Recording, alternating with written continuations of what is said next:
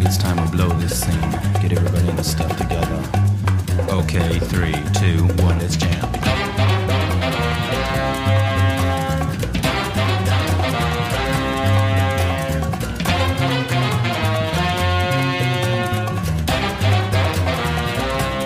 Und damit ein herzliches Willkommen zu einer weiteren Folge La Casa de Geek.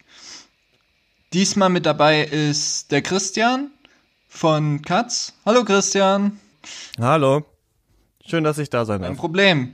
Magst du dich kurz vorstellen? Ähm, ich heiße Christian Eichler, ich bin Journalist und Podcast-Produzent. Ich habe so verschiedene Podcast-Projekte. Eins davon ist Katz, hast du gerade angesprochen, ist ein wöchentlicher Filmpodcast, äh, wo wir eigentlich über aktuelle Kinostarts reden. Das äh, geht ja jetzt gerade nicht mehr. Immer ich und zwei andere Leute, Kritiker, Journalistinnen, irgendwie so. Manchmal auch Leute, die einfach nur Ahnung haben von dem Thema, um das es in dem Film geht. Manchmal halt auch richtig krasse Filmnerds, die irgendwie alles und jeden kennen. Ähm, genau, da reden wir kritisch über einen Film, meistens so 45 Minuten bis eine Stunde lang, manchmal ein bisschen länger. Und es geht so darum, jetzt nicht so krass nur darüber zu reden, fand ich das jetzt spannend, ist das mein Thema, sondern halt ein bisschen tiefer einzusteigen und eventuell noch, wenn es sich eignet, irgendwen zu interviewen, der was damit zu tun hat. Also vielleicht, äh, also wenn jetzt ein Erster Weltkrieg ist, dann jemand, der ein Buch über den Ersten Weltkrieg geschrieben hat oder sowas. Machen wir aber nicht immer, das mache ich immer so ein bisschen nach Gusto. Ja, und gerade sind ja die ganz, kommt ja nichts raus, fast nichts, also ein bisschen was auf Streaming, deswegen machen wir jetzt viel Klassiker. Und man kann uns auch finanziell unterstützen, dann kriegt man quasi so Special-Folgen, da beschäftige ich mich gerade viel. Also gerade nehmen wir die Folge zu Studio Ghibli auf und dann habe ich da nochmal irgendwie richtig viel geschaut. Genau. Und sonst mache ich noch so ein paar andere Podcasts, aber die haben jetzt nichts mit Film oder Serien oder so zu tun, ja. Tatsächlich durch äh, Shots, den du, ich glaube, letztes Jahr aufgenommen hast mit Wolfgang, wo ich unbedingt wissen wollte, wie der neue Fatih Akin ist. So. Mhm. Das war auf der Berlinale zu der Goldene Handschuh, ne? Genau, zu der goldenen Handschuh. Und, das, und da fand ich den Podcast so super. Und dann gab's aber Shots nicht mehr und da habe ich geguckt, so hat er sich jetzt umbenannt so und dann habe ich halt Katz gefunden. Genau, das hat dann aufgehört bei Detektor FM, das ist der Radiosender oder das Podcast-Label, bei dem das vorher war im letzten Jahr, genau. Und äh, da konnte es dann quasi nicht weitergehen. Und dann habe ich gedacht, gut, an sich habe ich jetzt eh, also natürlich wurde ich von Detektor dafür bezahlt, das war natürlich cool und konnte meine Arbeitszeit machen, aber habe dann halt gedacht, gut, dann an sich habe ich es eh alleine gemacht so und halt mit Leuten, die ich kannte oder äh, akquiriert hatte und dann kann man es eigentlich auch so weitermachen und Genau, hab dann halt dieses Crowdfunding gemacht und diese Special-Folgen dazu gemacht. Und das ist eigentlich ganz cool, weil dadurch unterstützen uns jetzt so 280 Leute oder so finanziell. Und dadurch, da geht viel ab auch an Geld. Also man wird natürlich damit nicht reich, aber es finanziert sich halt selber und das ist halt total cool und Genau, dann haben wir es halt so weitergemacht und das hieß vorher Shots, ja, und jetzt heißt es Cuts. Und jetzt kann es eigentlich nicht abgesagt werden, weil es ja mein eigenes Ding ist. Ich habe mich schon gefragt, wie, ich- man es im nächsten Jahr dann nennen muss, wenn das dann wieder weg ist. Aber das geht jetzt, glaube ich, noch eine Weile weiter, aber ich werde, man wird ein bisschen mürbe, ich weiß nicht, wie es dir geht, so, am Anfang dachte ich so, ach cool, jetzt sprechen wir halt über Klassiker und so halt mal für ein paar Wochen, aber jetzt ist halt so die Frage, okay, wie lange machen wir das jetzt? Also die Kinos können ja eigentlich nur irgendwann wieder aufmachen, wenn es krasse Konzepte gibt der Distanzierung, aber egal, wir wollen ja keinen Corona-Podcast machen, aber ähm, ja, ist ein bisschen witzig, finde ich, dass man ist so eingefroren in seiner Themen, Themensuche irgendwie. Ähnlich, wobei der Podcast halt mehr über Serien geht, aber insgesamt so die Arbeit, weil ich bin ja auch freiberuflicher Filmjournalist so und da unterwegs und das ist halt, da ist halt zurzeit nix so, du kriegst auch keine Interviews, du musst wegen jedem Mist musst du da hinterherrennen und musst die Agenten äh, selber anschreiben und musst das tun und dies tun, weil ich meine, von den Presseagenturen kommt zurzeit nichts, im Kino kommt zurzeit nichts und Ja, das interessiert halt auch keinen so richtig, ne? Ja. Und die Serie, die, ihr macht jetzt hier in dem Podcast Serien und klar, da kommen noch welche und man hat ja so ein bisschen das Gefühl, klar, auf Streaming kann ja ewig was kommen. Ja gut, es kann halt das kommen, was abgedreht ist, weil die können ja auch nichts drehen gerade. Also es ist halt so ein kleines, kann man halt irgendwelche Homeoffice, ich glaube, es gab jetzt eine Folge Parks and Recreation oder sowas aus dem Homeoffice über, über Zoom oder so. Aber das sind ja natürlich Konzepte, die du nur auf manche Sachen anwenden kannst. Das heißt, irgendwann haben wir echt so ein richtiges Loch und dann weiß ich auch nicht, was dann passiert. Und das ist ein gutes Stichwort Loch. Und zwar geht's heute um eine Anime-Serie, die auch eigentlich eine Live-Action-Adaption kriegen sollte, eine Real-Adaption so. Ja, Aber ja, genau, von Netflix, ja. wird. Und zwar geht's heute um Cowboy Bebop. Einen meiner absoluten Lieblingsanimes und immer, wenn man mich fragt, so, welchen Anime kann ich empfehlen, welchen Anime schaue ich immer wieder gerne, so, Cowboy Bebop ist da sofort bei mir auf der Top-Liste, so, geht's dir da auch so? Bei mir ist es exakt genauso. Ich finde ein bisschen komisch, dass Netflix in Deutschland irgendwie nicht die Rechte hat, also dass man es nicht auf Netflix gucken kann, jetzt wo die ja die neue Serie machen, weil ich dachte so, ah, wo gucke ich denn jetzt nochmal ein paar Folgen rein? Ist ja bestimmt auf Netflix, ist da nicht. Ähm, ich glaube auf Crunchyroll oder irgendwo, also irgendwo ist es auf irgendeinem so Anime-Streaming-Dings, was man zahlen kann. Oder man hat sich mal die Blu-ray-Box gekauft, äh, wie ich. Aber ähm, das ist bei mir auch so. Ich finde, das ist ein super Einstieg. Und bei mir ist Anime aber sowieso so ein komisches Thema, weil ich liebe äh, japanische Animation, aber ich hasse so 95 Prozent von allem, was produziert wird. Ich habe auch vieles nicht gesehen, aber wenn ich nur die sehe, wie das aussieht, ist ja ganz viel so Schulmädchen kämpfen gegen Dämonen in 100.000 Folgen. So, ne? Das basiert ja alles auf dieser äh, Manga-Kultur, wo dann bei vielen Sachen ja jede Woche ein Manga-Kapitel gemacht wird und jede Woche kommt eine Folge von irgendeiner Serie raus. Eine krasse Fließbandproduktion und so. Und ich finde, es gibt so geile Anime-Filme, auch viel auch so aus den 90ern. Das ist so eine geile Hochzeit auch, finde ich, der so Cowboy Bebop rauskommt, wo später auch ähm, noch so andere interessante Sachen rauskommen, auch Jinro und solche geilen Filme und natürlich alles so ein bisschen nach Akira und Ghost in the Shell und so. Also so eine Zeit, wo das alles super dystopisch war, super cool war und danach ist also klar kommt immer noch was und es gibt immer noch Sachen. Wir machen gerade den Ghibli-Podcast, da gibt's auch gute Sachen, aber ich finde, Cowboy Bebop eignet sich so gut, weil es so abgeschlossen ist, weil es so variabel ist und weil es, und das macht Anime, glaube ich, echt selten so, auch Hochkultur da so mit reinmischt. Also die sind mal in der Oper, da geht's viel um Jazz, so da wird Philosophie zitiert und sowas. Das ist, es geht um KI und so, da ist halt mega viel drin. Also dafür, dass es halt, von wann ist es 99 oder sowas? Also das ist ja, ja genau, von 98 steht hier auf Wikipedia. Ähm, und äh, da ist echt viel drin. Und ich habe das damals auf MTV kennengelernt. Also das lief dann auf MTV irgendwann abends so. Weiß ich nicht, abends um neun oder sowas und äh, wurde dann irgendwann, glaube ich, abgelöst von Lupin the Third, wo ich dann mich dann aufgeregt habe. Und da war für mich auch eine lange Zeit so diese Frage, wo kann man es denn jetzt noch mal gucken? Also irgendwann kam ja so die Zeit der Internetpiraterie und dann hat man das halt irgendwo dann mal vielleicht mal gefunden und dann gab es irgendwie so eine DVD-Box, die irgendwie 100 Euro oder so gekostet hat. Und mittlerweile ist es ja einfacher und billiger so zu kriegen. Aber ich weiß, das hat mich richtig krass beeindruckt, als ich das gesehen habe. Und ähm, auch immer noch, ich habe jetzt auch wieder ein paar Folgen reingeguckt, du hast es ja ganz nochmal durchgeguckt, so war ich auch wieder davon beeindruckt, also wie dicht das ist, wie vielschichtig das ist und vielfältig vor allem, also einfach wie variabel so diese Serie ist und wie gekonnt die halt verschiedene Stile mischt und es sofort irgendwie ja Sinn ergibt. Ja, damals ja eher noch Kind so und hab die ersten Folgen habe ich auch auf MTV gesehen, so, weil mein Vater ist ein riesen Sci-Fi-Fan, so, und da hat man halt sowas mal mitgeguckt, so, Vox, MTV liefen ja abends immer mal Animes. Das war auch die Zeit, ne? Das ist so ein bisschen so, ich weiß nicht, wo dann, also das ist ja jetzt so ein bisschen, also man weiß, jetzt ist das ja groß, auch Cosplayer und sowas gibt's ja immer noch alles so, aber ich habe so das Gefühl, damals kam das halt auch so auf, so Manga, Anime-Sachen und sowas und dann kam auf einmal so alles aus Japan rüber und es gab so hunderttausend verschiedene Sachen und halt Cowboy Bebop war halt also eine davon, ne, wo man, ich fand, man hatte auch keine Ahnung davon, so richtig, was das ist und was Anime genauso ist. Man kannte dann halt Dragon Ball und hat dann gesehen, gut, jetzt gibt's halt auch hier auch noch das, ja. Ja, und das Gute halt bei Cowboy Bebop war, nicht nur, dass es eine abgeschlossene Geschichte erzählt hat, meiner Meinung nach so, sondern wie du sagst, dass es halt so facettenreich war und dass es halt nicht dieses übliche Anime, was ich damals auch kennengelernt habe, so wie Pokémon und so.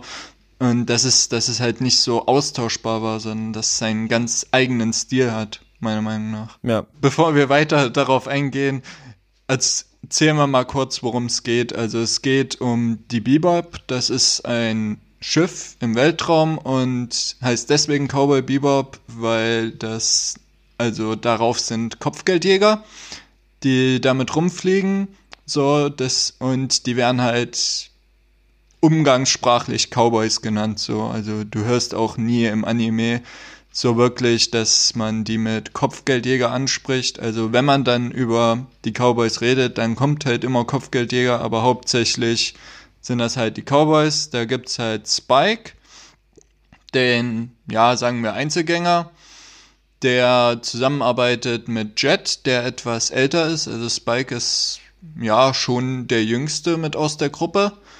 So, dann halt Jet, sein Partner, und später kommt noch Faye Valentine dazu, auch eine Kopfgeldjägerin und ein Kind, Ed, und noch ein Hund. So, den sammeln sie in Folge 2 ein. Den haben sie schon gecastet, habe ich irgendwie gesehen für diese Netflix-Serie. Ich habe gerade gesehen, es gibt so ein gibt so ein Bild vom Set, wo dann ein heißt ja der Hund, äh, wo der schon irgendwie am Start.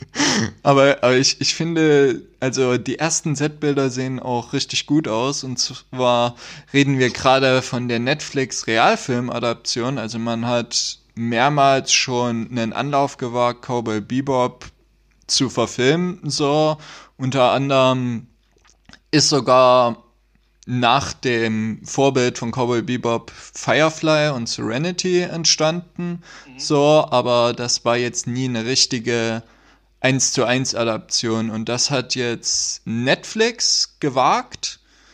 So, und ja, da, da muss man sich mal überraschen. Also das Casting ist eigentlich sehr gut gelungen. Ich mag John Cho, der passt in die Rolle und die ersten Bilder sahen auch schon meiner Meinung nach sehr gut aus. Finde ich ganz cool, dass sie da einen asiatischen Schauspieler genommen haben. Ähm, die haben, Keanu Reeves war, glaube ich, lange im Gespräch. Das ist natürlich auch witzig, weil er sieht wirklich auch sau aus wie Spike Spiegel, da diese Hauptperson. Also man hätte ihn wahrscheinlich auch nehmen können. Mittlerweile ist er wahrscheinlich ein bisschen zu alt, wobei John Cho auch nicht mehr der Jüngste ist. Aber ähm, ja, ja, fand ich auch. Ähm, fand ich auch okay. Ich kann es mir halt nicht richtig vorstellen, dass man das halt richtig geil äh, macht, weil ich habe das Gefühl, dass es visuell eigentlich so beeindruckend ist, die Anime-Serie, dass es echt aufwendig wäre, das nicht billig aussehen zu lassen. Und Netflix hat ja trotzdem immer noch bei vielen Sachen so einen TV-Look einfach, der den Sachen so ein bisschen anhaftet. Und ähm, da wäre ich mal gespannt. Aber es ist auf jeden Fall nicht ähm, unmöglich, äh, das zu machen. Wenn mal gespannt, wie genau sie es, wie genau sie das umsetzen. Aber genau, das ist ja noch Zukunftsmusik, ist ja jetzt wahrscheinlich auch alles on hold. Ja, we wegen Corona. Also letztes Jahr gab's die Info, da haben sie schon angefangen zu drehen und da hat sich aber John Shaw, also den Spike Spiegel verkörpert, der hat sich verletzt.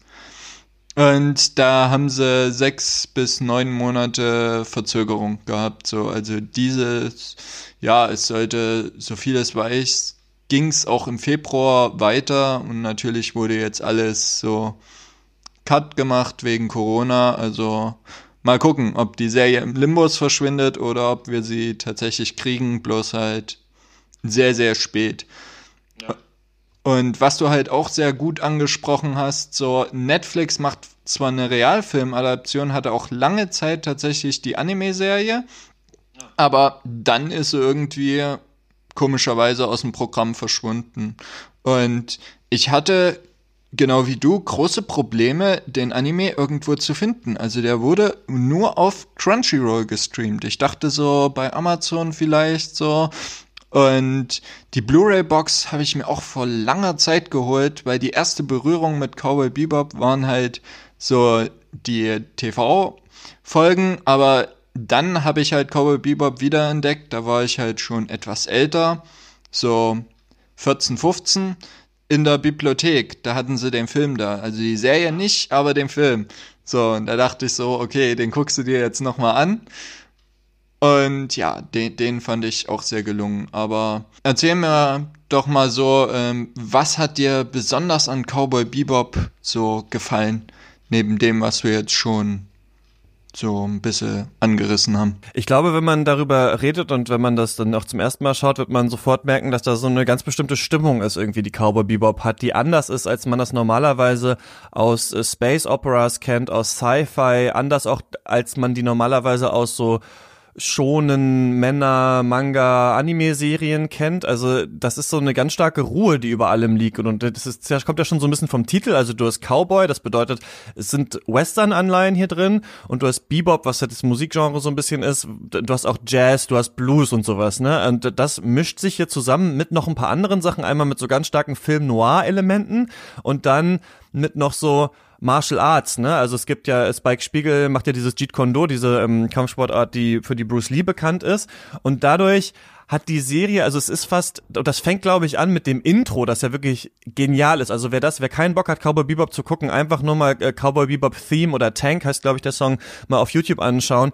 Das ist so cool, wie diese Serie anfängt. Also man hatte das Gefühl, dass ähm, die äh, Produzenten, allen voran natürlich, wie heißt der, jetzt muss ich mal kurz gucken, ähm, Shinichiro Watanabe, der die Regie gemacht hat. Der später ja, der hat ja später noch andere Serien gemacht, Samurai Champloo. Das ist ja eine Serie, die mit Samurais äh, zu Hip-Hop-Musik spielt. Also man merkt so, dass er hier und die alles zusammengenommen haben, was die irgendwie cool finden, was die interessant finden und sich aber auch das getraut haben, das zu verbinden. Und das Wahnsinnige ist halt, dass das irgendwie funktioniert. Also wie so ein Musikstück, also so wie dieses Tankstück halt am Anfang so mit so einer coolen Bassline anfängt und dann kommen irgendwann ähm, die Blasinstrumente und sowas und es geht immer weiter nach vorne. So hat man auch das Gefühl, dass so diese Serie immer wieder wechselt. Also es gibt Folgen, das muss man vielleicht auch noch sagen, da wird zwar eine Rahmenhandlung erzählt, ich glaube es gibt gibt's 28 Folgen oder 24 oder so. 26.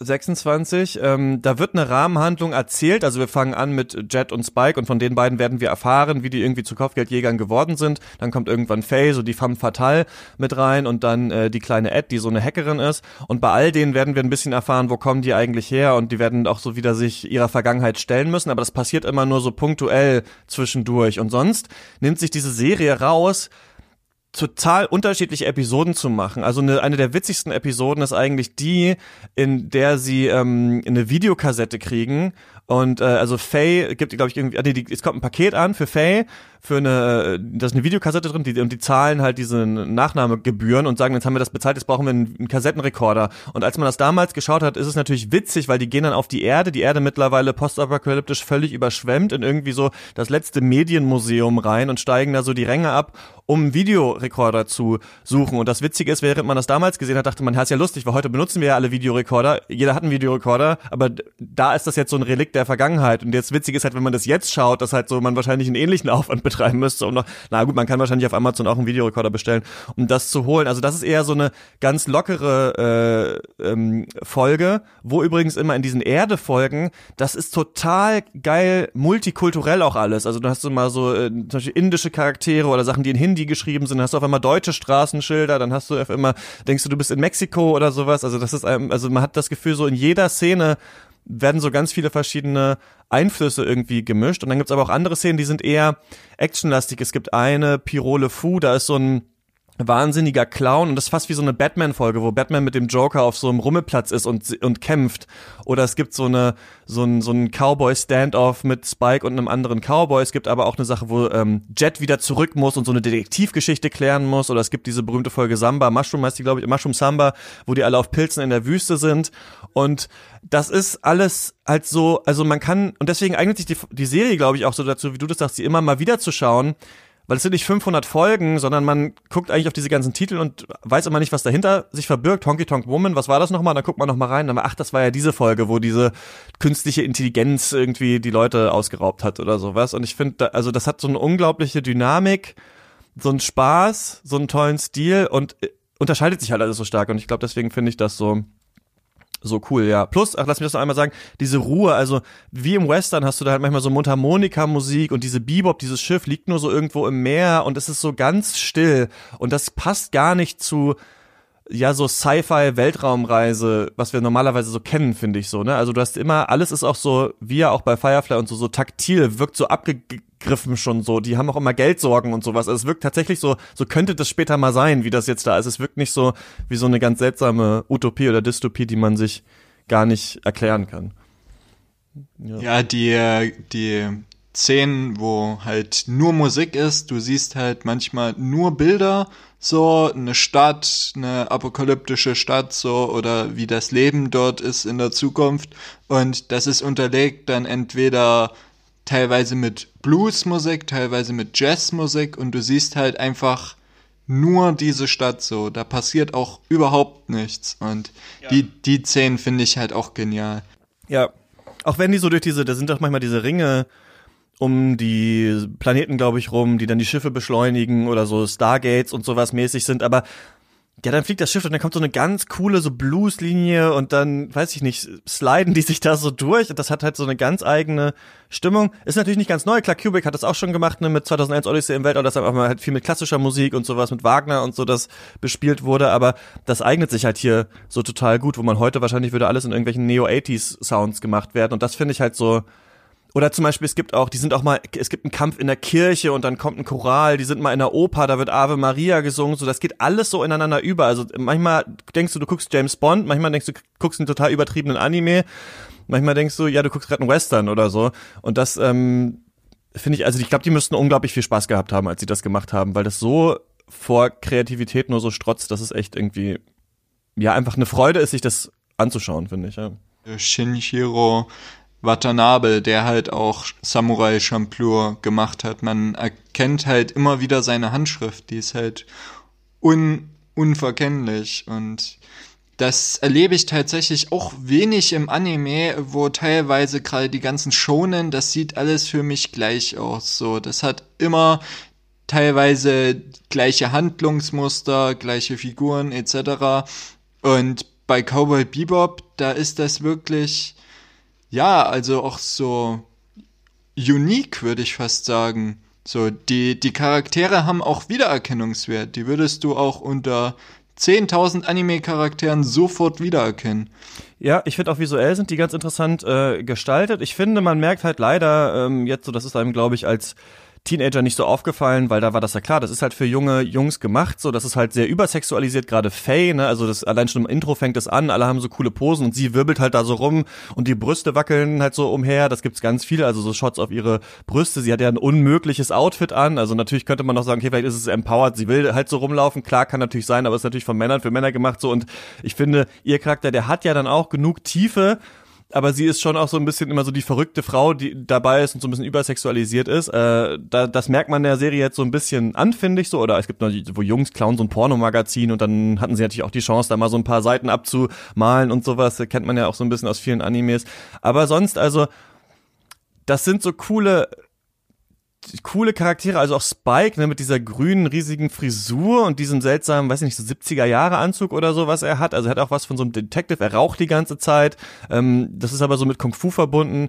Jet, ne, der so ein bisschen die gute Seele des Schiffs ist und so der Mechaniker und so die Crazy Ed, die wiederum ja ein interessanter Frauencharakter ist, ne, weil die halt gar nicht sexualisiert ist und auch noch den Namen eines Jungen hat und später sagt ja auch ihr Vater noch, ich weiß gar nicht mehr, war, war das überhaupt mein Sohn oder meine Tochter so, also das ist schon auch da, da wieder nicht Klischee, so, ne? Aber ähm, genau, ich finde die auch total, äh, also die erkennt man auf jeden Fall wieder. Ich würde sagen, es ist für so eine, für so eine Ragtag-Bunch natürlich trotzdem äh, bisschen klischeemäßig, dass es halt so ist. Du hast halt den ruhigen, du hast irgendwie den, den, den, den, die verrückte Person, du hast das Tier. Also ob das ist, hast du natürlich auch bei One Piece und vielleicht später, das habe ich mir gedacht, es muss ja auch Guardians of the Galaxy eigentlich stark davon irgendwie inspiriert sein. Ne? Also ich habe das Gefühl, als ich jetzt mir überlegt habe, so was gibt es Neues, was ein bisschen ist wie Cowboy Bebop, würde ich sagen, Guardians of the Galaxy ist schon auch so ein bisschen so. Es hat ja auch vor allem diese äh, dieses Element der alten Musik mit der futuristischen Technik, ne? Also wo er dieses Mixtape da hat. Nur was ich auch ganz geil finde bei Bebop ist es halt nicht so wie in einem Superheldenfilm, dass die sich dann am Ende dem Supermilitär im Kampf ums Universum anschließen müssen oder sowas. Das bleibt alles hier auch kleinteilig erzählt irgendwie so. Es geht um kleine Geschichten, es geht um persönliche Rachegeschichten. Ähm, das ist keine Helden, Superheldengeschichte, so, sondern das sind sehr gebrochene Charaktere und vielleicht würdest du mir dazu stimmen, das liegt auch an der Musik, du hast diese Shots beschrieben. Da ist eine sehr melancholische, traurige Grundstimmung eigentlich drüber und das geht auch nicht gut aus für diese ganzen Charaktere und selbst für die, die am Ende dann etwas wiederfinden, zum Beispiel Ed ihren Vater, fragt man sich auch, ob das jetzt so der Jackpot war oder nicht am Ende so. Also die sind kurz zusammen, die hassen sich so ein bisschen, müssen aber so Nakama-mäßig halt zusammenbleiben und äh, das ist auch, auch trist und traurig und das finde ich auch schön daran. Das ist auch dieses Noir-Element irgendwie. Ja, man muss natürlich dazu sagen, die sind auch nicht die ganze Zeit zusammen, wie man das halt kennt von Guardians oder so, dass die halt ja für immer so ein Team sind, für immer Kumpels sind. So, da gibt zum Beispiel Folgen, da haut Faye einfach ab, weil sie gerade keinen Bock auf die Männer hat, so. Oder dass Spike halt sein eigenes Ding durchzieht. Oder halt, wie du gesagt hast, dass Jet seine Vergangenheit so aufarbeitet, so. Aber das Coole ist halt am Ende irgendwie, ja, haben sie das Gefühl, so, ist eigentlich doch ganz cool mit der Gruppe sie kommen halt immer wieder zusammen so. Also es kreuzen sich halt immer wieder die Wege, aber es ist halt nie so, dass die gleich von Anfang an ein eingespieltes Team sind oder überhaupt ein eingespieltes Team sind, sondern die helfen sich halt gegenseitig so, aber teilweise auch schon aus Eigennutz. Also gerade Faye, so wenn, wenn die Spike hilft, dann will sie aber auch noch die Kohle dafür haben. Ja, und die sind eigentlich so schillernd ja Also man könnte sich ja easy vorstellen, dass man wie bei Detektiv Conan da einfach tausend Folgen draus gemacht hätte. Also warum nicht? Kann ja immer irgendwas passieren, immer neuer Fall der Woche. Es bietet sich ja gerade diese Bounty Hunter Thematik dafür voll an. Jetzt jagen wir den, jetzt jagen wir den, wer ist das? Kann man ja hunderttausend Sachen erzählen. Ich finde es schon erstaunlich, dass man sich da so limitiert hat und gesagt hat, gut, das ist es jetzt, das wollten wir erzählen. Und es gibt vielleicht gar nicht so viele Folgen, außer ein paar letzte, wo die dann wirklich auch zusammenarbeiten, sondern das ist halt alles so ein wilder Haufen und dann, dann reicht es auch wieder so. Dann haben wir jetzt ja alles mal angeschnitten und dann sind wir auch dann sind wir auch am Ende wieder durch. Ja. So eine sehr komplexe Geschichte und sehr vielschichtige Charaktere in 26 Folgen. Das musst du dir mal vorstellen. Du hast ja auch angesprochen One Piece. Das geht jetzt immer noch, läuft der Manga und der Anime. Also die haben es geschafft in 26 Folgen und das ist eben nicht nur einmal gelungen, sondern gleich mehrmals. Auch Samurai Champloo hat auch nur 26 Folgen und es ist schon bemerkenswert, dass der so ein Geschick wirklich hat, die Geschichte auch in diesem Rahmen zu erzählen und vor allem auch abzuschließen. Also das Ende von Cowboy Bebop ist auch ein fantastischer Abschluss und der Film ist halt nur so ein Zusatz, aber das ist halt wieder eine ganz eigene Geschichte so. Das ist, das hat halt nichts mit der Serie wirklich zu tun so. Du kannst halt den Film auch gucken, ohne die Serie jemals gesehen zu haben so. Ja, und die Action ist echt geil gemacht, so, ne? Also das ist dafür, dass es viel so ruhig ist und man viel mit irgendwelchen Ladenbesitzern redet oder sich in irgendwelchen Fahrstühlen befindet oder so. So gibt's dann auf einmal halt auch alle Klassiker, die wir aus dem Hollywood-Kino kennen. Also es gibt die Verfolgungsjagd. Diese Schiffe sehen total cool aus, ne? Also diese Swordfish, die mit der äh, Spike da äh, rumfliegt, wie so ein, weiß ich nicht, Cadillac oder sowas halt, in den er so ein, einsteigt und dann so, so äh, losdüst. Ich finde das geil. Irgendwann muss er mal irgendwo hin und äh, soll das eigentlich abschießen, aber dann sagt Jet auch so übers äh, über die Verbindung, die die haben, ja, ähm, benutzt lieber keine Missiles, die sind teuer. Also man merkt doch immer so, dass das halt auch echt so Leute sind, die keine Kohle haben, die halt immer, ja, wie man das, das kennt man ja bei vielen, so immer auf der Suche nach dem nächsten großen Ding und dann klappt halt am Ende wieder nicht. Oder gerade halt so ein bisschen und das ist ja auch bei Lupin the Third dann später so, aber diese, auch diese Kampfszenen gemischt mit der Musik und dann springt noch mal einer ein Schiff und dann muss man noch mal hinterher und dann ist es aber doch dann noch eine ganz tragische Geschichte am Ende so, also das geht schon alles gut rein, die Folgen sind ja auch kurz, das ist ja nicht wie heutzutage dass die Folgen, äh, gut, bei Animes sind die Folgen eh kürzer, ne? Aber bei so Serien sind Folgen ja mittlerweile oft so eine Stunde und das geht alles immer 24 Minuten und das dann auch eigentlich immer gut was, gut was erzählt. So, also ähm, ja, finde ich, finde ich irgendwie, finde ich richtig stark, ja.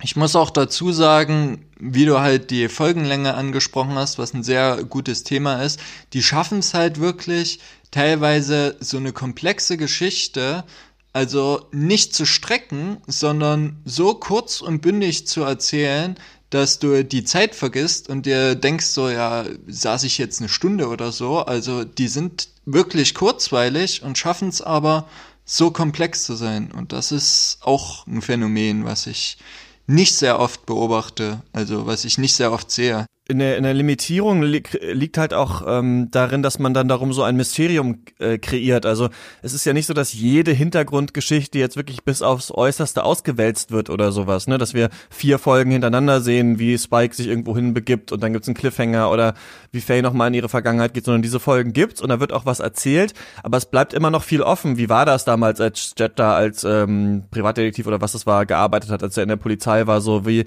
wie genau ist Spike eigentlich da hingekommen? Wie war das eigentlich früher, in so einem Krieg waren die ja auch zusammen mit Wishes, ne? Ähm, das wird alles nur so angerissen. Dadurch freut man sich auch immer, das nochmal zu schauen, weil man auch vieles wieder vergessen hat. Also ich finde das auch so eine Serie, wo man dann immer nach ein paar Jahren gar nicht mehr genau so weiß, was da, was da eigentlich genau war und sich dann wieder freut, ähm, sich wieder so, ja, dahin zu begeben, diese Charaktere wieder zu sehen und man hat so das Gefühl, es gäbe so eine 200-folgige Serie, wo die dauernd irgendwelche Abenteuer zusammen erleben, aber eigentlich ist es gar nicht so. Also eigentlich ne, dauert es ja irgendwie auch neun Folgen, bis überhaupt Ed dann so dazukommt. Die werden ja auch alle so ganz schön nacheinander eingeführt, die Charaktere. Ähm, ja, und es sind immer solche auch andere Lowlives, auf die die treffen, ne, die auch so tragische Gestalten gibt. Da gibt's ja ganz am Anfang diese Folge, in der die dieses Bloody Eye oder wie das heißt haben, so eine, so eine Droge verkauft wird von diesem einen Drogendealer mit seiner Frau, die irgendwie, man denkt, dass die ist schwanger und die sterben dann halt auch gar ganz da, tragisch da irgendwie in diesem Flugzeugcrash dann da am Ende. Und oder wenn rauskommt, warum Faye diese Vision hat von diesem Mond, der sich so zerteilt irgendwie, ne, wenn man das irgendwie so erfährt, das wird alles halt dann mal so angerissen. Und ja, ist auch traurig, also wenn man dann so denkt, klar, die oder wie Ed da in dieser bei diesen Kindern auf diesem Schrottplatz gelebt hat und so, also das ähm, das die Serie nimmt sich da zurück. Das ist ähm, finde ich, das ist äh, eine Ja, und Kunst. ich ja. muss auch sagen, sie hat auch, wie du gesagt hast, Elemente von 2001. Dann gibt's zum Beispiel eine Folge, so, die erinnert an Alien tatsächlich. Also ist teilweise sehr spannend und sehr gruselig auch so. Und hat einen Ausgang, mit dem du nicht gerechnet hättest. Ja. Total bescheuert, ne? Genau, da ist so ein Monster auf deren Schiff und denkt man, oder irgendeine Krankheit oder sowas und die werden halt langsam äh, alle krank und Spike ist dann so am Ende mit so einem Gerät halt wie bei Alien so und sucht halt irgendwie dieses Vieh und was es am Ende ist, müssen wir jetzt nicht erzählen, aber dann wird das ja, wird auch so eine Kapsel rausgeschossen aus dem Schiff und dann kommt auch so ein ganz berühmtes klassisches Stück, ich weiß nicht genau, was es ist, aber ähm, das ist fast eine Szene aus 2001 auch, ja. Das Stück ist tatsächlich auch aus 2001. Ja, das habe ich mir schon gedacht, ja. Das, das, das ist halt das Coole. Auch wie das inszeniert ist, das erinnert voll an 2001.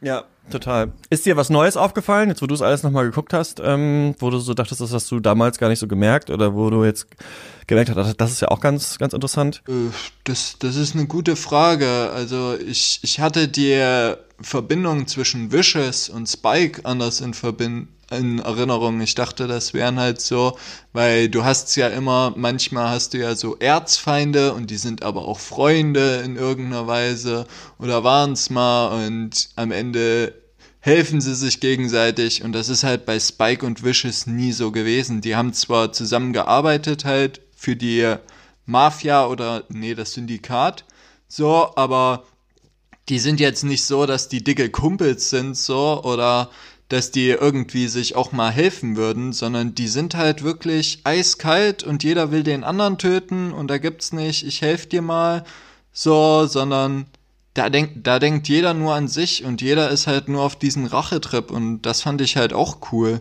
So, dass, dass du halt nicht so irgendwie den Bösewicht oder Antagonisten, wie man es jetzt nennen will, sympathisierst, so, sondern der ist einfach ein totales Arschloch, so, und ja. Das muss man dann so schlucken, glaube ich. Ich glaube, das sind so Sachen, das habe ich mir auch gedacht, als ich Vicious nochmal gesehen Ich meine, der heißt Vicious, ne? Da ist dann Faye in dieser Oper und fragt irgendwie, what's your name? Und er sagt so, Vicious. Und dann dachte ich mir so, ja klar, jetzt natürlich so ein bisschen mit Abstand ist das natürlich so sehr platt. Aber da nicht alles so platt ist, funktionieren dann auch, finde ich, diese übertriebenen Sachen dann halt auch so ganz gut. Der hat halt einen Katana und einen Raben halt, ne? Und da gibt's ja diese Szene in, äh, in der einen Folge, wo ähm, dann so die erste Folge ist, in der so ein bisschen was halt äh, zu Spikes Vergangenheit rauskommt und sie sind in dieser Kirche und dann gibt es diesen Standoff, so Mexican Standoff, also nur zwischen den beiden, aber der eine hat halt eine, hält ihm eine Pistole halt an die Schulter und der andere ihm halt dieses Katana an die Schulter und dann gibt's diesen Shot, wo der eine halt schießt und der andere zusticht und dann sto stolben die so auseinander und Spike fällt aus dieser Kirche raus und dann kommt dieses geile, Yoko Kano hat ja die Musik gemacht, ne, die ist ja so Multi-Instrumentalistin, Sängerin und alles mögliche. Und dann kommt dieses Greenbird, so ein Choral irgendwie, den ich auch damals auch ganz oft also gehört habe, bei mir im iTunes hatte und sowas. Und ähm, bei manchmal so Leuten vorgespielt haben, die gesagt, hä, was ist das für ein Scheiß? So und äh, dann flie fliegt er da so raus, hat aber natürlich eine Granate so noch zurückgelassen, damit dann auch Vicious irgendwie explodiert, also da sind so hätte man anders inszenieren können, ne? Das hat, das, das hat dann sowas ja ganz getragenes, theatralisches. Andere Sachen sind so ein bisschen blöder ähm, oder ein bisschen offensichtlicher, aber die Serie ist halt nie nur so. Also es heißen nicht halt alle Wishes und sonst was und sind totale Charaktermasken, sondern da gibt's halt dann mal den und es gibt mal das Syndikat und es gibt mal dieses und jenes, aber dann in der nächsten Folge gibt es auch wieder nicht und es geht um irgendwas ganz, ganz Einfaches oder so. Und ich glaube, davon lebt das auch so ein bisschen, dass man sich nie dass man sich nie zu einfach gemacht hat, aber trotzdem Lust hatte, so ein bisschen wie Matrix haben wir neulich besprochen bei Katz und da habe ich auch nochmal gemerkt, dass ich, dass sich Matrix das auch so geil halt rausnimmt, zu sagen, okay, jetzt machen wir mal ein bisschen Philosophie und jetzt machen wir mal all out bescheuerte Action. Ähm, das ist halt bei, bei Cowboy Bebop auch so, ja.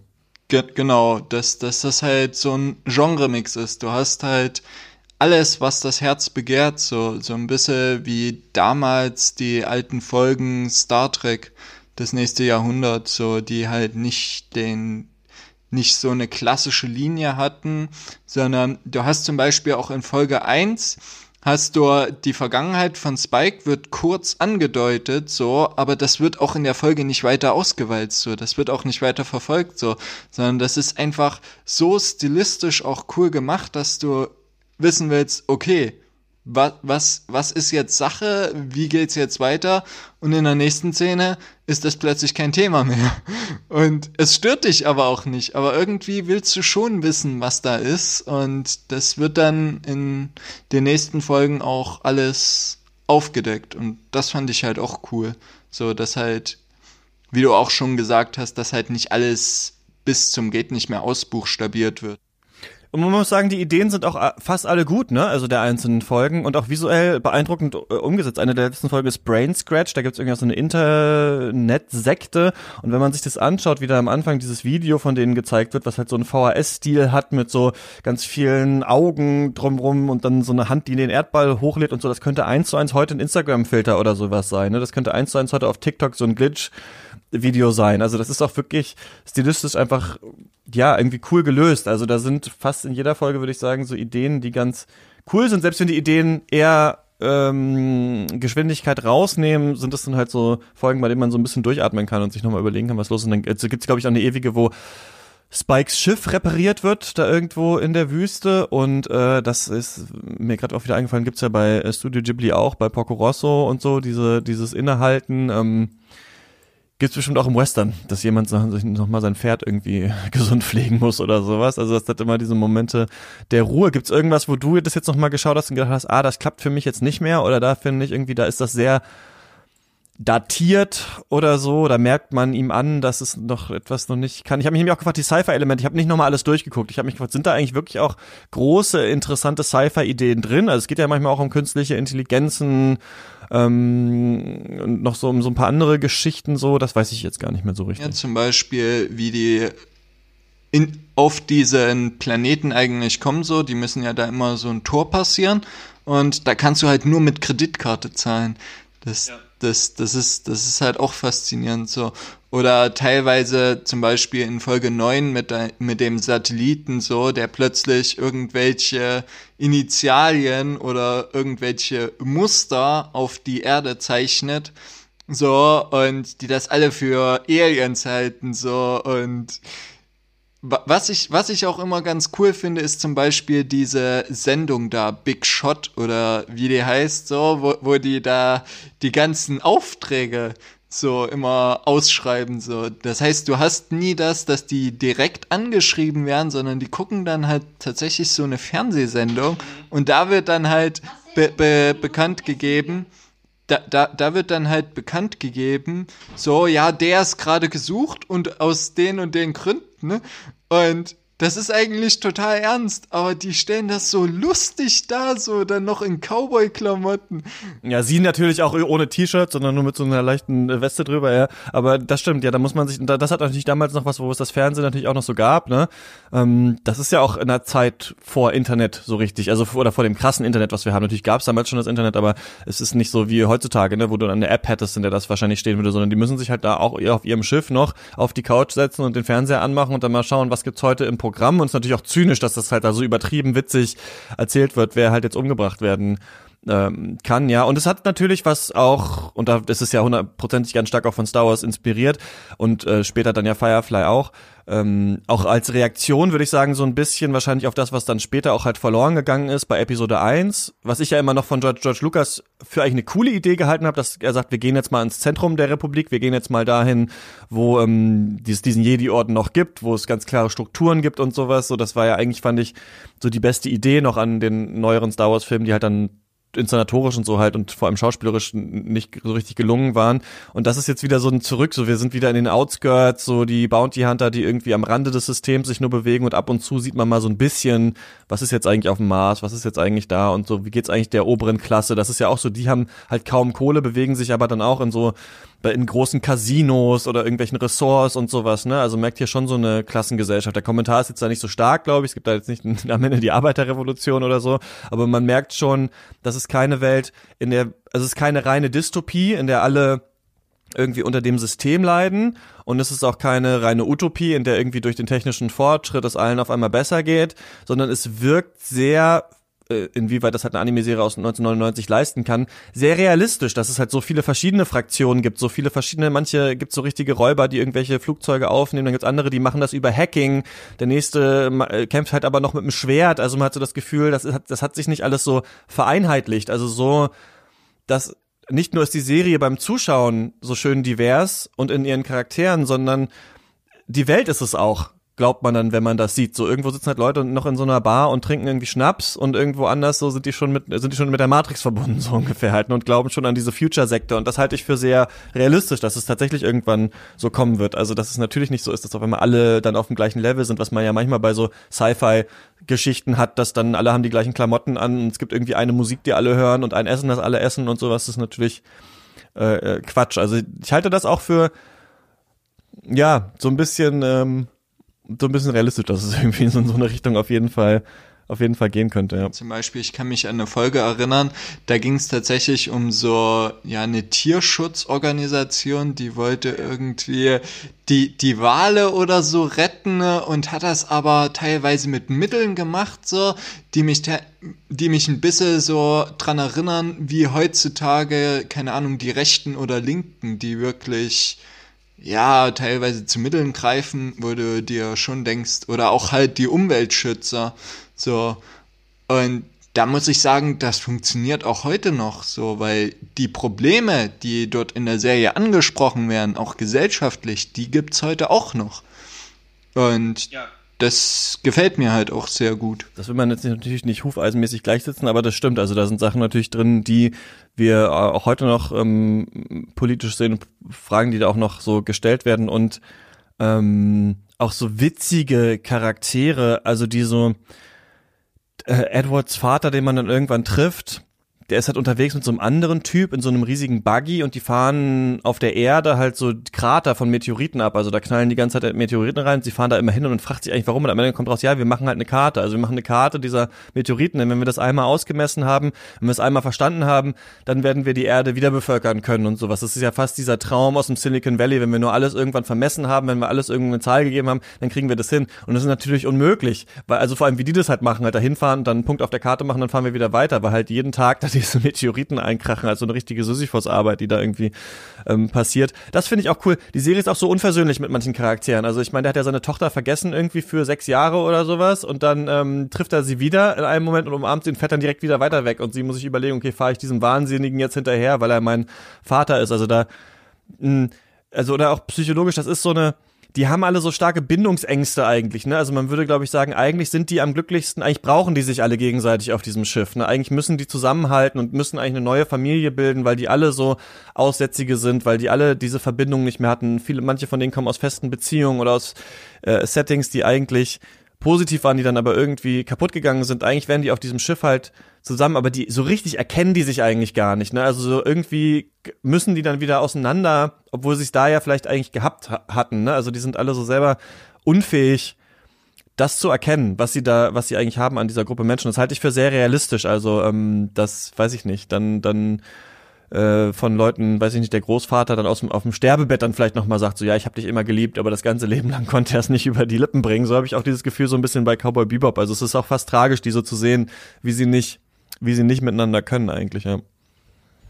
Es ist meiner Meinung nach fast so wie eine WG, so die wohnen zwar auf dem Schiff zusammen, aber wirklich eine Beziehung oder so, sie helfen sich halt gegenseitig, so, aber es ist jetzt nie so eine richtige innige Freundschaft, so.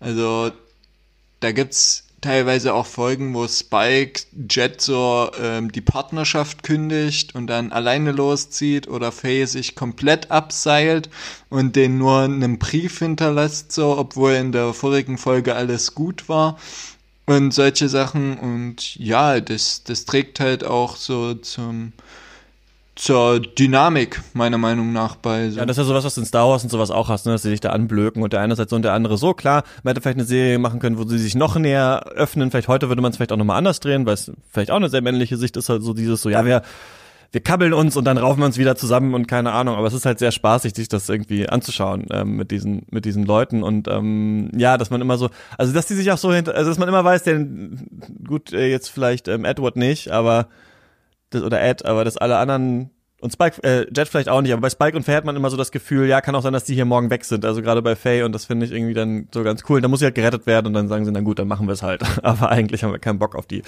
Ähm, ja. Oder als Spike zum Beispiel dann im Finale so seine große Liebe, die er die ganze Zeit so gesucht hat, wieder trifft so und du denkst so, ah ja, jetzt passiert ihnen auch mal was Gutes, aber Pustekuchen, das, das geht teilweise auch schon so ein bisschen, hat das schon manchmal Anklang von Shakespeare.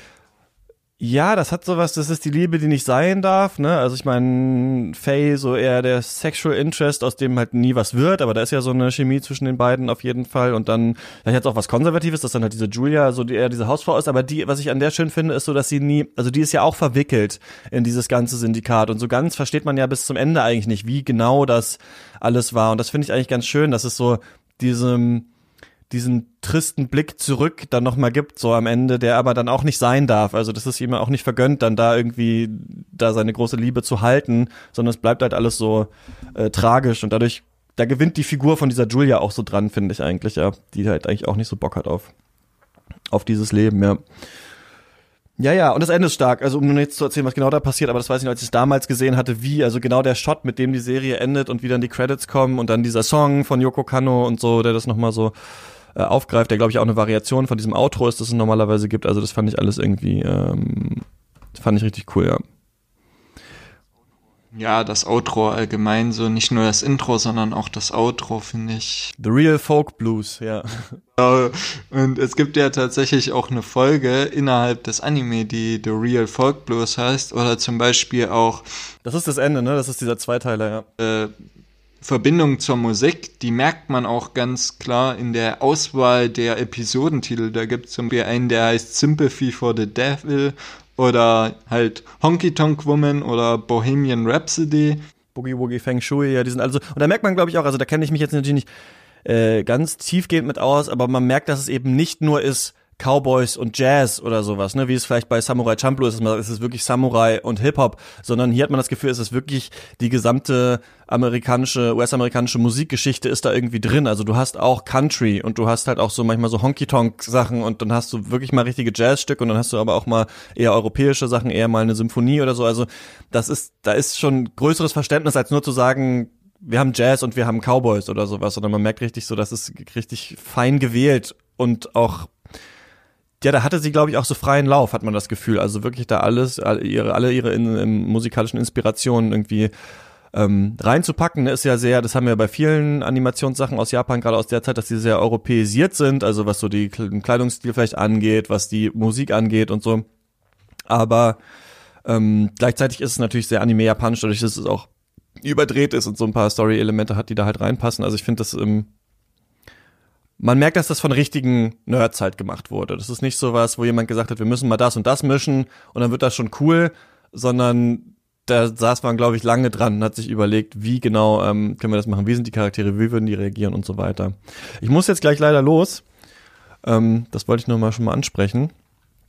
Gibt's noch was, was du wir haben sehr geschwärmt. Ich habe mich auch gefragt, muss man noch kritischer sein? Aber äh, ich finde halt, Klar, so ein paar Sachen habe ich schon angesprochen, so ein bisschen so die Zeichnung der weiblichen Charaktere und sowas, das würde man heute vielleicht ein bisschen anders machen, aber ich finde es immer noch sehr dicht und sehr gut erzählt ist und wenn man das nicht, also ich habe immer das Gefühl, äh, wenn man irgendwie jetzt so Guardians oder auch Star Wars oder Firefly oder auch so andere Sachen oder mal Lust hat, sich irgendwie mal eine Anime-Serie anzugucken, bei der man viel mitbekommt, ohne dass es richtig stumpf ist, dann eignet sich das super gut als Einstieg. Weil ich kenne auch viele, ich kenne auch immer noch, als wir jetzt dieses Ghibli-Special gemacht haben, habe ich auch Leuten erzählt, ja, wir reden über die Filme von Studio Ghibli und dann höre ich auch viele Leute noch so sagen, ja, nee, mit Japan, mit so Anime, das kann ich gar nicht haben oder sowas. Also es gibt noch Leute, die so eine richtige Aversion dagegen haben und ich glaube, die kann man, die kann man mit Cowboy Bebop zum Beispiel brechen, wenn man möchte. Ja. Und deswegen funktioniert auch der Anime heute noch für mich. Erstens, weil er multikulturell ist. Zweitens, weil er jetzt nicht so viel Fan Fanservice hat, so wie du halt angesprochen hast, die Freizügigkeit der Frauen und so.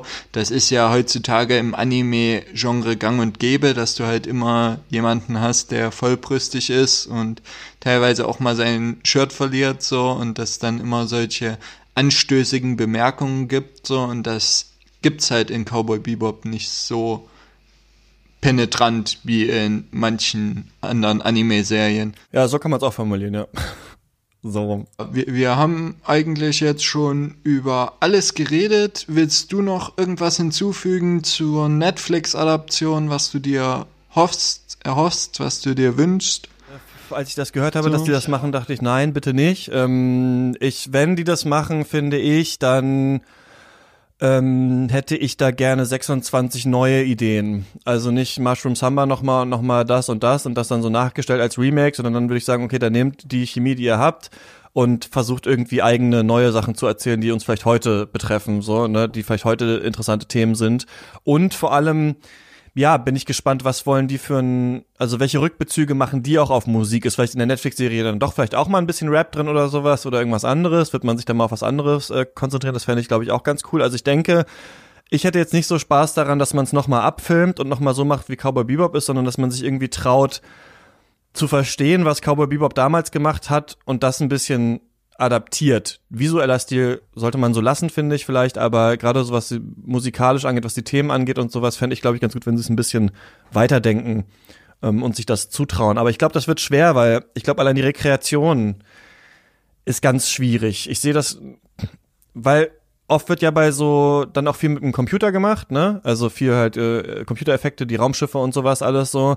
Und das ist gerade, wenn die dann aber wiederum so used aussehen sollen, schwierig, glaube ich. Also das so, das so hinzukriegen. Deswegen bin ich mal gespannt, wie sie das, wie sie das, also wie sie gerade diesen ganzen Weltraumaspekt, diese Weltraumkämpfe und so, die ja auch drin sind, die Verfolgungsjagden, wie sie das machen wollen. Dass sie die Sets einigermaßen cool bauen, kann ich mir, ähm, kann ich mir schon vorstellen, ja. Aber an sich bin ich nicht so interessiert. Ich, ich bin auch kein Witcher-Fan, aber ich war jetzt auch da nicht so interessiert, mir das anzugucken. Äh, habe eine Folge gesehen und dann gedacht, okay, kann ich mir vorstellen, wie ihr das macht. Äh, das reicht mir.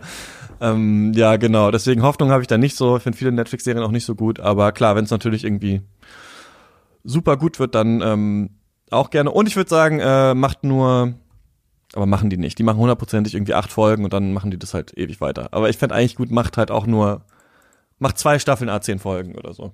Ja, die zweite Staffel, also gibt das Gerücht, dass die Serie den, also die bisherigen Folgen den Machern so gut gefallen hat und dass jetzt schon eine zweite Staffel in Planung ist, so. Aber da will ich halt erstmal die erste Staffel gucken, weil zum Beispiel hatte ich eine Serie Star Trek Picard so und habe mir davon sehr viel versprochen und fand die erste Staffel halt total mies so, weil sie eigentlich alles verraten hat, alle Ideale, wofür Star Trek steht. So, und da haben sie auch schon im Vorfeld die zweite Staffel bestätigt und dann dachte ich mir so, nee, die können sie behalten. So, oder halt, wie du schon angesprochen hast, The Witcher, ein sehr prominentes Beispiel. Und ich kann dir da halt auch in allen Punkten zustimmen, sehe seh ich genauso. Ich hoffe halt nicht, dass es eine 1 zu 1 Kopie wird es wird natürlich schwierig werden, so alle Seiten zu befriedigen. Das will man halt immer. Man will alle ins Boot holen. Man will die alten Fans, man will neue Fans gewinnen, etc. Und ich stelle mir den Spagat schwierig vor. Aber auf die Weltraumschlachten bin ich auch ziemlich gespannt, weil ich kenne heutzutage wenige Sci-Fi-Serien oder allgemein Sci-Fi-Filme, die den Weltraum so wirklich gut hinkriegen, so, sondern das ist am meisten eine riesige CGI-Krütze, würde ich fast sagen. Ja, und vor allem, die sind halt visuell so unterschiedlich, die verschiedenen Folgen, ne? Also da bräuchtest du halt immer ein neues Set, das frage ich mich. Du kannst natürlich das alles in der Bebop halt, das ist ja immer gleich, das ist ja einfach, es war auch für die Zeichner leicht, halt immer da die gleichen Sachen zu nehmen, aber ähm, für die Folgen wird das halt dann schon schwieriger, den Mars und die Erde und das und dieses, so bin ich mal gespannt, wie visuell das wird. Aber gut. Das soll das soll's von mir gewesen ja, sein. Ja, und ich hoffe vor allem, dass sie keine so folgenübergreifende Geschichte erzählen, wie sie das halt bei Picard gemacht haben, wo sie halt so eine Geschichte, die eigentlich normalerweise in zwei, drei Folgen auserzählt ist, die haben sie dann gestreckt bis auf zehn Folgen. Und das will ich halt nicht. Ich will halt schon so diese, sagen wir, Monster of the Week, Case of the Week ähm, Folgen, die halt nur so lose zusammen sind. Das, das war halt mein Wunsch so. Und dann wäre soweit alles gesagt. Danke dir, Chris. Gerne, gerne. Dass du Zeit genommen hast, so. Vielleicht machen wir ja auch mal einen Podcast zu Firefly, Serenity. Wenn es sich bietet, so. Und ansonsten beende ich den Podcast mit den Worten von Spike, der gemeint hat, es gibt drei Dinge, die ich nicht leiden kann. Kinder, Köter und kapitalistische Mannsweiber. Und Jet hat so gesagt, so, ach, und wieso sind alle drei Sachen auf unserem Schiff vorhanden?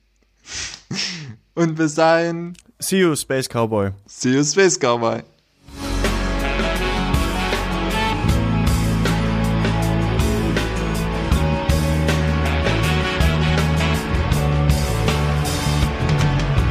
I'll たと嘆く